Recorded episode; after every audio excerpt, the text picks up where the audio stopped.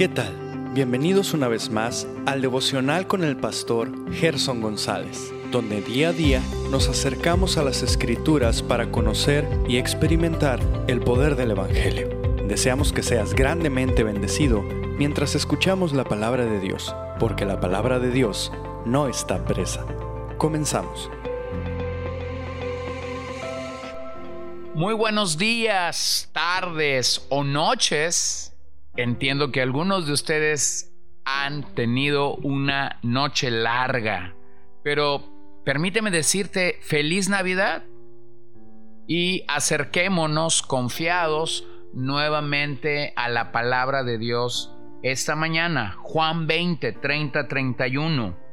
Y muchas otras señales hizo también Jesús en presencia de sus discípulos que no están escritas en este libro, pero éstas se han escrito para que ustedes crean que Jesús es el Cristo, el Hijo de Dios, y para que al creer tengan vida en su nombre. El pastor John Piper dice, para que ustedes crean. Estoy plenamente convencido de que aquellos que hemos crecido en la iglesia que podemos recitar las grandes doctrinas de nuestra fe mientras dormimos y que bostezamos mientras recitamos el credo de los apóstoles, necesitamos hacer algo que nos ayude a sentir otra vez la plenitud, el temor, el fervor, la admiración por el Hijo de Dios, engendrado por el Padre desde la eternidad el reflejo de toda la gloria de Dios siendo la misma imagen de su persona, a través de quien todas las cosas fueron creados y por cuya palabra de poder el universo se sostiene. Podemos leer todos los cuentos de fantasías de todos los tiempos, cada historia de misterio y de fantasmas, y nunca encontraremos algo tan importante, tan extraño, tan extraordinario y fascinante como la historia de la encarnación del Hijo de Dios. Cuán muertos estamos. Oh Dios, cuán insensibles somos a tu gloria y a tu historia. ¿Cuántas veces he tenido que arrepentirme y decir, Señor, cuánto lamento que las historias creadas por hombres hayan conmovido mis emociones, mi impresión, asombro, admiración y gozo más que tu historia que es verdadera.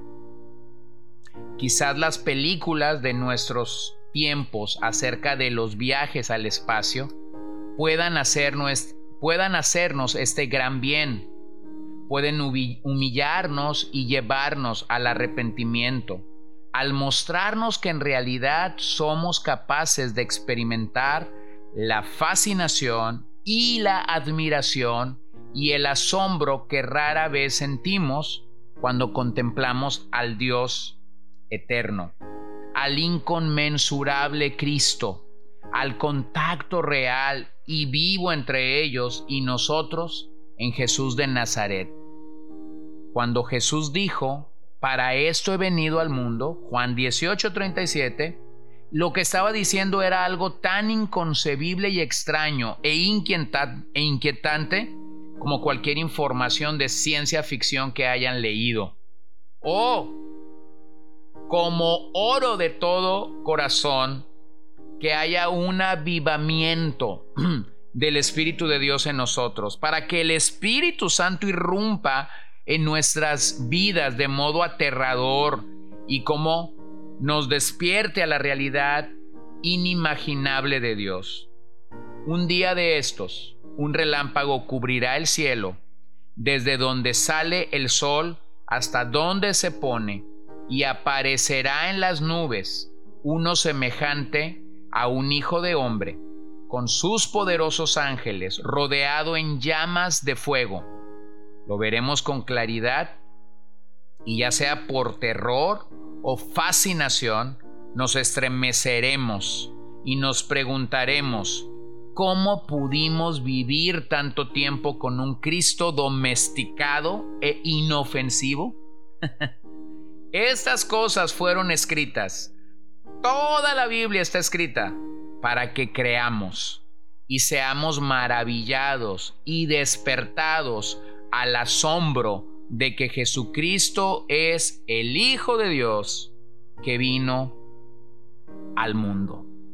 Así que querido amigo, esto es de lo que la Navidad verdaderamente se trata.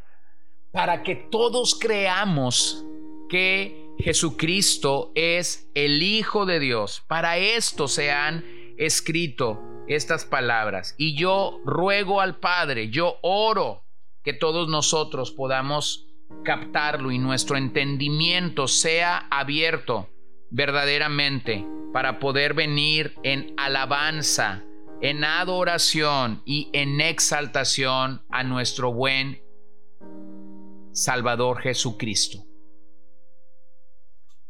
Ahora permíteme acercarme al finalizar el Salmo 133 y hemos dicho básicamente que los versos 2 a 3 nos permiten tener esta claridad de estos ejemplos de unidad. Las dos imágenes que revisábamos en estos ejemplos nos permiten ver el buen óleo sobre la cabeza de Aarón y el rocío de Hermón, hablándonos, hablándonos claramente de cómo Dios quiere bendecir a los suyos. Mira, Salmo 21 Salmo 21, versos 4 al 6, que nos recuerda, que nos dice, Vida te pidió y tú se la diste, largura de días eternamente y para siempre.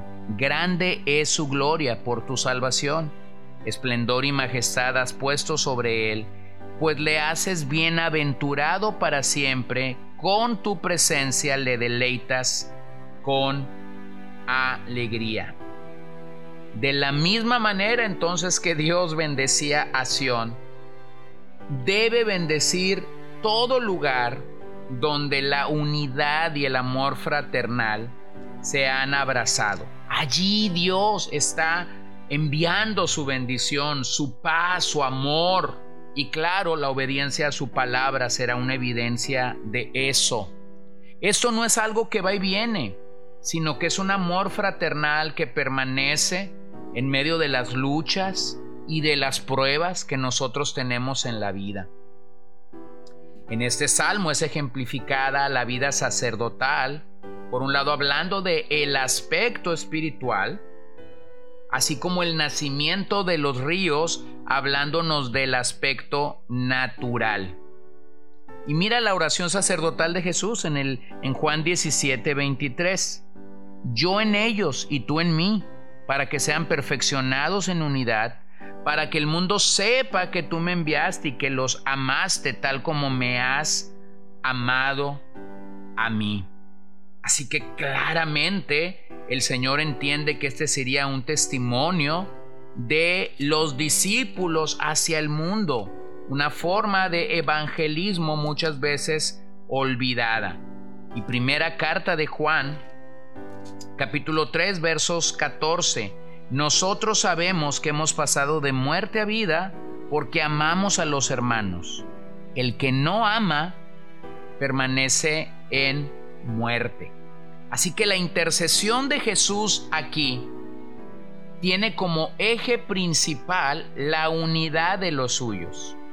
La oración sacerdotal que Juan relata relaciona la unidad de la iglesia con la efectividad del ministerio. Por ello los apóstoles la buscaron y hablaron sobre ella como un elemento indispensable en la vida de la iglesia. En algunas ocasiones, para mantener la unidad es necesario confrontar pecados, confesar pecados, dar una clara enseñanza sobre ello, exhortarnos unos a otros, incluso denunciar pecados que otros han hecho y que han dañado al cuerpo de Cristo. Pero todo esto último que dije no nos gusta, porque es un ataque frontal a nuestra carne. y nosotros somos especialistas en autodefender nuestra carne. No tenemos problema en afectar, en dañar la carne de otras personas, pero sí tenemos problemas con que otros se acerquen, se aproximen a nuestro pecado. Así que en este último día del año en el que tú y yo tenemos la oportunidad de contactar a través de este podcast, quisiera llamar tu atención a esto. Quisiera llamar tu atención a que realmente permitas que el ministerio de la palabra de Dios, tu lectura, tu meditación, incluso la enseñanza de tu iglesia local o, estos devocionales, puedan realmente sacudir tu vida al final de este año y puedas realmente volcarte a la palabra de Dios en obediencia. Ni un mensaje más, ni un devocional más, solo por escuchar u oír porque lo tengo que oír, ni un checklist más de leer la Biblia sin que permitamos que realmente nuestra vida sea sacudida y sea llamada por Dios en una respuesta clara. Mi hermano, ha sido una bendición acompañarte a lo largo del 2023. Ha sido un privilegio para mí poder compartir la palabra contigo durante todo este tiempo y tomaremos un receso de dos semanas eh, para nuevamente reorientarnos, nuevamente tomar nuevas fuerzas. Y yo agradezco enormemente el que podamos continuar en nuestra jornada. Estamos próximos a llegar a mil episodios. Y si tú nos has acompañado en algún momento de esta jornada o has transitado conmigo a lo largo de esta jornada, quiero dar gracias a Dios por ello. Así que oremos esta mañana. Padre, gracias te damos no solo por la Navidad, no solo por el hecho de que tú has nacido para darnos libertad, queremos darte gracias también porque a lo largo de este año hemos podido buscar en tu palabra el consejo preciso, sabio, que nosotros necesitamos y que nosotros requerimos. Yo pido tu gracia, yo pido tu ayuda, yo pido tu dirección para que podamos entender y afrontar aquellas áreas de necesidad y de pobreza espiritual en la que nuestras almas pueden encontrarse.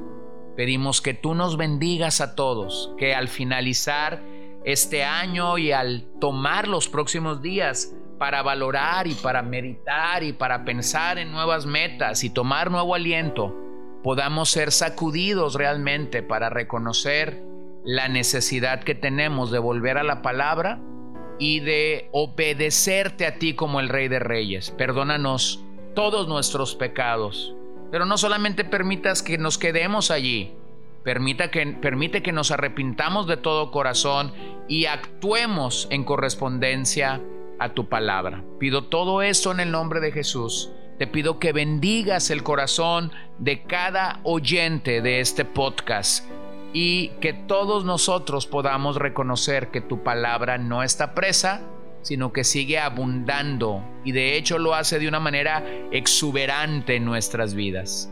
En el nombre de Jesús te doy gracias, Señor. Amén. Gracias a todos, gracias a todos por acompañarnos.